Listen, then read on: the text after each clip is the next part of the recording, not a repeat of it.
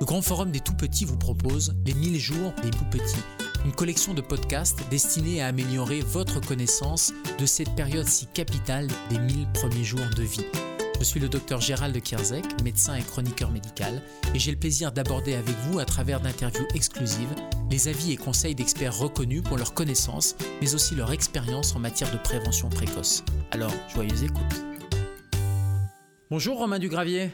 Bonjour docteur Dugravier, puisque vous êtes pédopsychiatre au centre de psychopathologie périnatale à l'Institut Paris-Brune, qui dépend du, centre hospitalier euh, Sainte-Anne. On va parler des, liens d'attachement, ce qui reste à faire et, pourquoi. Vous êtes euh, psychiatre, je, l'ai dit, spécialiste justement de ces liens d'attachement, et euh, vous, vous ouvrez, vous œuvrez à ouvrir la psychiatrie sur la, sur la société. C'est vrai que c'est une discipline, la, psychiatrie, qui est quand même très à l'interface de, de, de, la société, de ce qui s'y passe, et notamment vous avez participé à la commission euh, des 1000 premiers jours lancée en septembre 2019, entre autres par le, président de la République.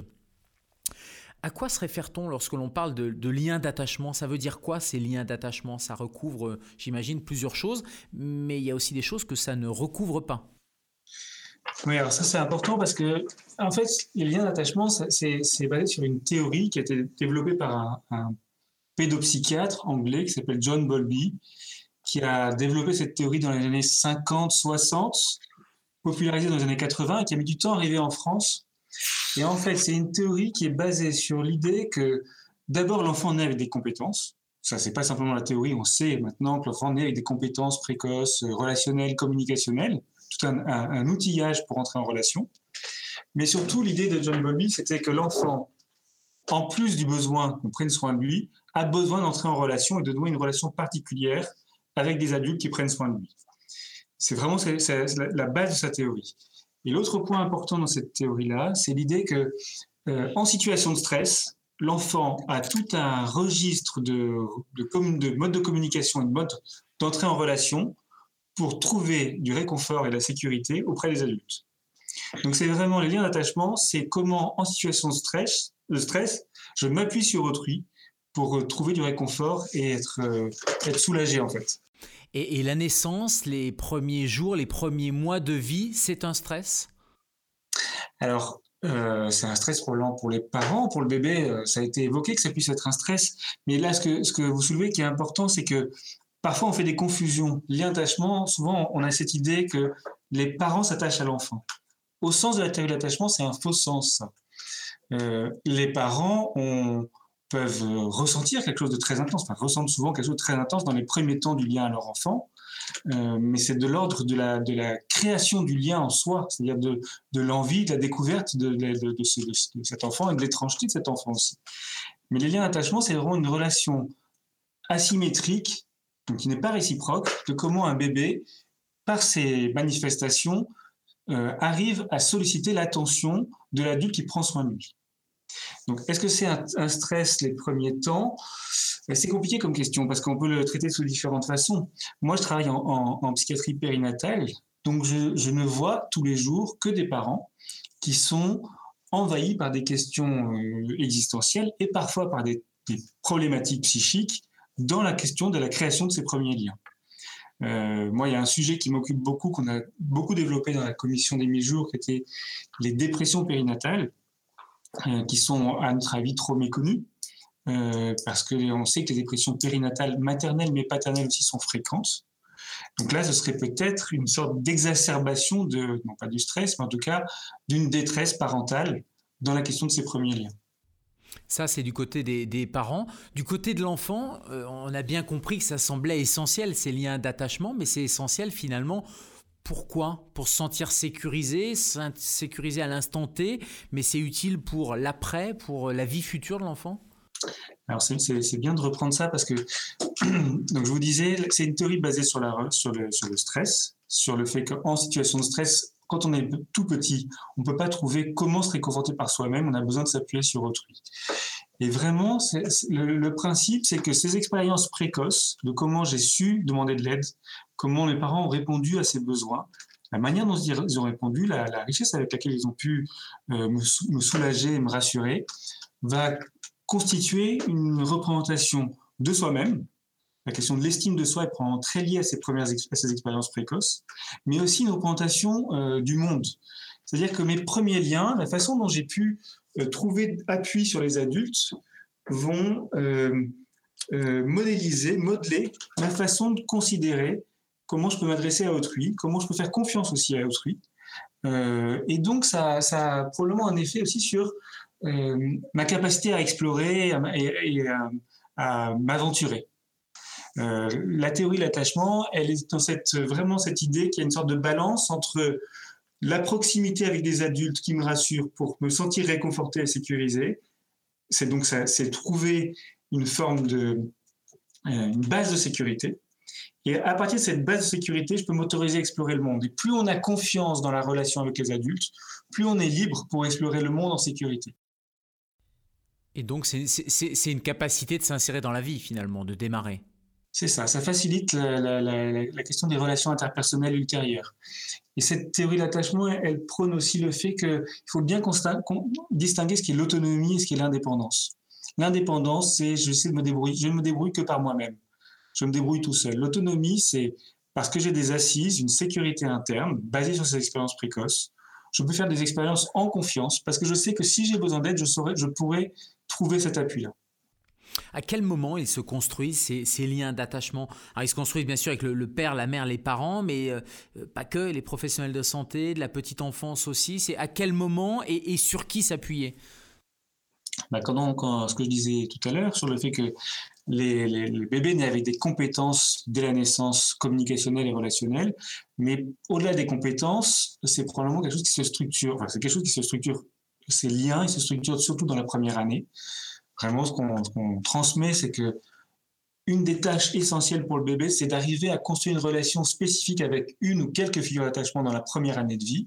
Donc, évidemment, comme, vous venez de le dire, les parents d'abord, les deux parents, mais aussi quand il y a oui, une crèche, euh, des professionnels qui peuvent être des, relais et des, figures d'attachement alternatives.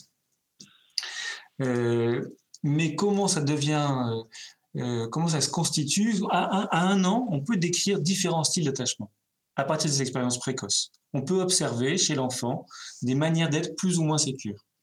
Mais pour que ça accède au niveau des représentations, ça prolonge beaucoup plus long et on arrive à décrire ce qu'on appelle des représentations des relations d'attachement plutôt vers 4, 5, 6 ans. Donc c'est vraiment un processus de toute la petite enfance.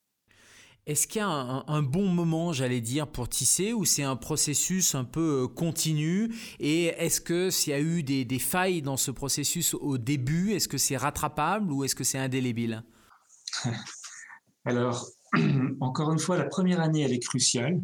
Elle est probablement très essentielle pour l'enfant parce que c'est le moment où vraiment il prend conscience de la présence d'autrui, de ce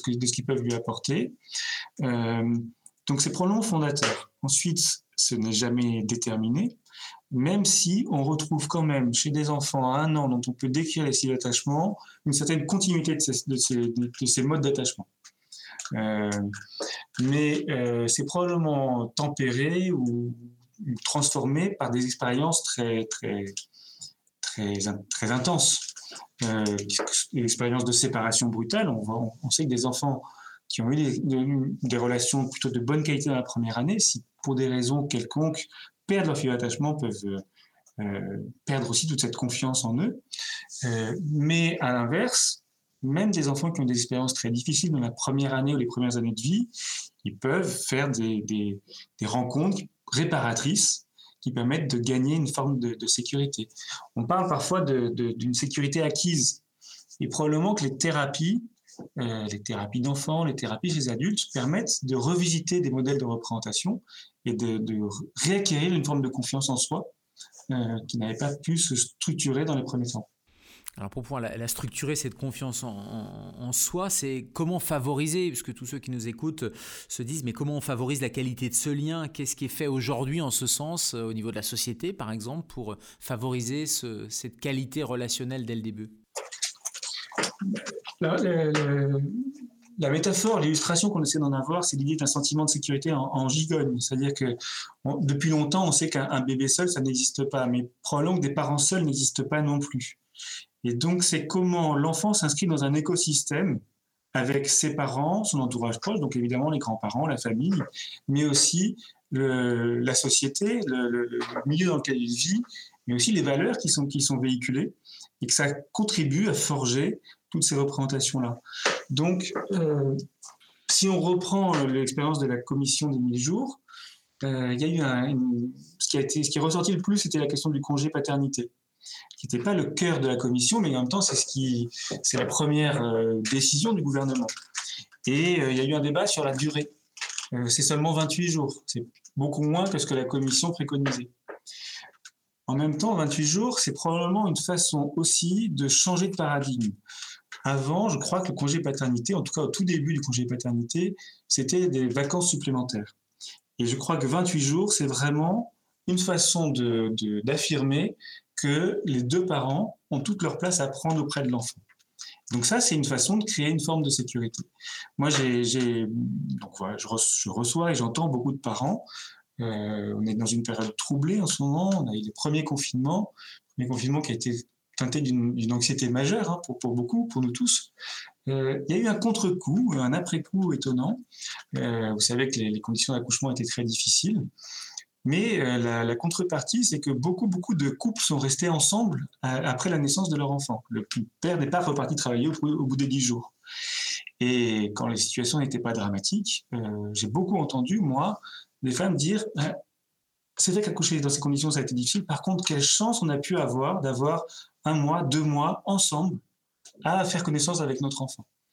Et je crois que le congé euh, paternité de 28 jours, c'est une manière de, de lancer cette idée-là que les deux parents doivent construire un lien avec cet enfant conjointement et se soutenir l'un l'autre que certains pays d'ailleurs ont, développé, ont légiféré euh, au-delà même des, des, 28 jours. C'est le type d'action qu'il faut continuer à mener, qu'il faut généraliser. Quelles autres actions, j'allais dire, euh, un peu publiques ou que la, société pourrait, euh, pourrait favoriser ne, sont pas encore sur les rails ou pas encore passées dans les esprits et, dans la mise en application? Ce qu'on disait en introduction, déjà, moi je suis très très sensible à, ce que le soin psychique, ou en tout cas l'accès au, à, ceux qui peuvent prendre soin de la santé mentale soit facilité, qu'on soit ouvert sur la ville et que l'idée d'aller consulter ne soit pas euh, consulter un psychologue ou un psychiatre, ne soit pas euh, euh, ne crée pas une appréhension démesurée. Je crois que parfois on a encore, on peut avoir encore la crainte d'aller consulter en se disant mais je ne suis pas, je ne suis pas fou je ne suis pas fou, je n'osais pas le dire, mais parce que, parce que j'ai peur du, lieu commun. Euh, mais même chez les professionnels, je crois qu'il y a parfois, si tu vas consulter un psychologue ou un psychiatre, c'est peut-être qu'il y a quelque chose d'un peu étrange en toi. Moi, je pense qu'il faut penser ça sur un mode plutôt fonctionnel. C'est-à-dire qu'il y a un niveau de souffrance. Et euh, parfois, quand la souffrance est trop importante, c'est important de trouver, c'est nécessaire de trouver des interlocuteurs. Et qu'il y a des interlocuteurs de différents registres c'est pour ça que notre système il est assez bien construit avec les soins de première ligne et puis les soins de recours. Et pouvoir parler de, ces interrogations, sa crainte, de ces inquiétudes concernant la relation naissante à un enfant, euh, ça paraît assez crucial. Moi, j'ai trop entendu des femmes et des couples qui venaient quand leur enfant avait 3, 4, 5 ans et qui disaient que dès le début, ils avaient senti que ça ne se construisait pas comme ils l'espéraient. Ils avaient l'impression que c'était irrémédiable, extrêmement culpabilisant, très violent pour eux. Et euh, c'est au, prix d'un très long parcours qu'ils arrivaient enfin dans un cabinet de consultation pour parler de cette difficulté-là. Euh, donc, ce que je crois aussi, c'est qu'il faut vraiment, vraiment aider dramatiser l'accès aux soins et puis parler simplement de problématiques qui sont communes. J'ai évoqué les dépressions périnatales tout à l'heure. Les dépressions postnatales, on dit que c'est 10 à 15% des femmes. Donc ça veut dire qu'en France, chaque année, il y aurait 100 000 femmes à peu près qui vivraient un épisode dépressif dans les mois qui suivent la naissance de leur enfant. Euh, et chez les hommes, c'est pas beaucoup moins fréquent, hein, c'est plutôt 8%. Euh, donc c'est un problème de santé publique à ce niveau-là. Et, ce qui va avec, c'est que les dépressions périnatales sont beaucoup trop peu dépistées aujourd'hui. Simplement la moitié probablement qui sont, identifiés. Il y a plein de motifs à ça. Probablement la culpabilité des parents, probablement le manque de formation ou de sensibilisation des professionnels, probablement les réseaux qui ne sont pas toujours suffisamment euh, structurés. Donc il y a plein de motifs. Mais en tout cas, on peut euh, transformer quelque chose sur ces, questions-là et je pense que ce serait une chance importante pour les femmes, pour les couples, mais, et puis pour les enfants euh, à terme. Donc, information, prévention, repérage un peu des, des, signes un peu pathologiques ou des, ou des dysfonctionnements, mais on peut aussi imaginer que cette lisibilité des parcours et cette accessibilité au, psy, pour faire, pour faire simple, elle soit aussi un soutien pour la construction tout simplement de ces liens. Euh, oui, oui c'est ça. Sans être dans la pathologie. Pardon? Sans être dans la pathologie. C'est ça. Quand je voulais dire dimensionnel, c'est qu'il y a des gens qui viennent chez moi consulter dans notre service euh, parce qu'ils ont un trouble de psychiatrie. Euh, c'est une femme ou un homme, il est bipolaire, il a les bipolaires, il s'inquiète de la construction du lien à leur enfant. Mais on a aussi tout un chacun qui vient simplement parce que ce que je vous disais tout à l'heure, il y a quelque chose qui ne s'est pas fait dans la, rencontre et ils ont envie de pouvoir euh, reprendre ça et le mettre en forme pour infléchir ce qui s'était mal engagé au départ. Donc je, crois vraiment qu'il faut pouvoir faciliter l'accès à ces dispositifs-là. Quel rôle jouent les, professionnels de santé et, plus largement les professionnels de la petite enfance justement pour faire encore mieux? Euh, Je vous disais tout à l'heure, un bébé seul, ça n'existe pas, des parents seuls n'existent pas. Parfois, justement, on peut se sentir très seul dans ces premiers temps avec, son enfant. Et c'est important de trouver les professionnels en question. Euh, je crois que les premiers, ce sont probablement les sages-femmes, peut-être les obstétriciens, les pédiatres, donc la PMI. Euh, mais ça demande aussi que ces professionnels ils sachent euh, d'abord comment pouvoir s'adresser aux, parents, comment pouvoir repérer ces questions et donc comment aussi trouver appui. Et je vous parlais de ce sentiment de sécurité en gigogne tout à l'heure, c'est aussi la question du sentiment de sécurité des professionnels, c'est-à-dire se sentir soi-même, avoir suffisamment d'assises pour recevoir et entendre la détresse des parents il arrive parfois que cette détresse soit euh, relativisée, euh, ou pas entendue d'ailleurs. Euh, et donc je crois que c'est la question de l'information pour tout le monde, pour le grand public, la formation des professionnels et la construction de réseaux solides, de première ligne et de seconde ligne. On parle de soutien, le bébé a besoin d'un soutien, les parents ont besoin d'un soutien, et ils se retournent vers les professionnels de santé ou de la petite enfance, et si eux-mêmes ont besoin d'un soutien? Ça, ça, devrait faire partie du dispositif d'accompagnement en période périnatale.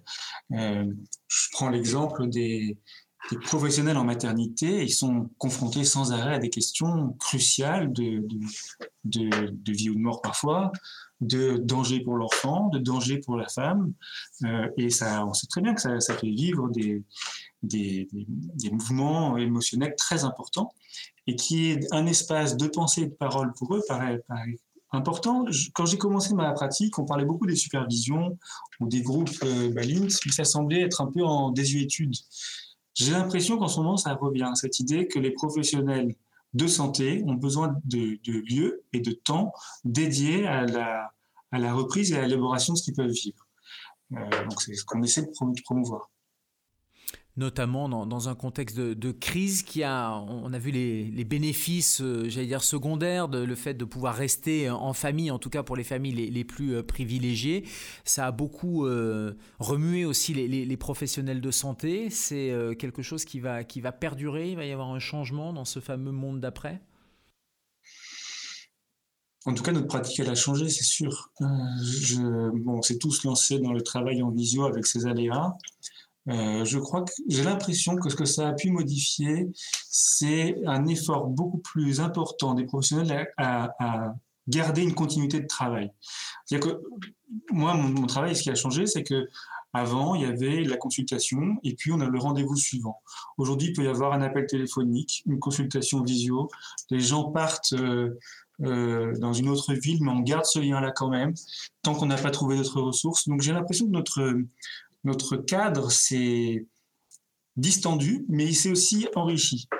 Euh, on peut espérer que ça, ce sera, un acquis. Je donne un exemple. Nous, on, s'est lancé dans une expérience là avec euh, la maternité avec laquelle on travaille, la maternité Saint-Joseph. C'est que maintenant, on propose à toutes les femmes qui accouchent systématiquement de faire un repérage des symptômes éventuels de dépression. Et pour celles pour qui ça paraît important, on s'engage à les rappeler pour faire le point avec elles quand elles sont rentrées à la maison. Et à la fois, euh, c'est une manière de dépister des éventuels euh, symptômes dépressifs en construction, mais on entend ça aussi dans, le retour que nous en font les femmes comme l'occasion pour elles de faire une sorte de, retour sur ce qu'elles ont pu traverser pendant leur grossesse et les premiers temps avec leur enfant, de rassembler ça dans une forme de, narration qui prend sens pour elles. Donc ça fait partie des dispositifs un peu originaux qu'on n'aurait pas imaginé avant. C'était une adaptation pendant la période Covid qu'on espère pouvoir stabiliser pour, euh, pour pouvoir proposer une graduation de nos propositions en fait. Merci Romain Dugravier. Merci.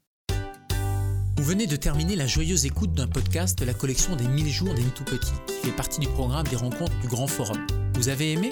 Alors n'hésitez pas à nous le dire en vous abonnant à cette série de podcasts, en partageant vos écoutes et en découvrant le reste de nos épisodes. Et puisque les rencontres du Grand Forum ne se limitent pas au podcast, rendez-vous sur la plateforme des rencontres qui vous donnera accès à des contenus originaux et diablement efficaces pour améliorer vos connaissances.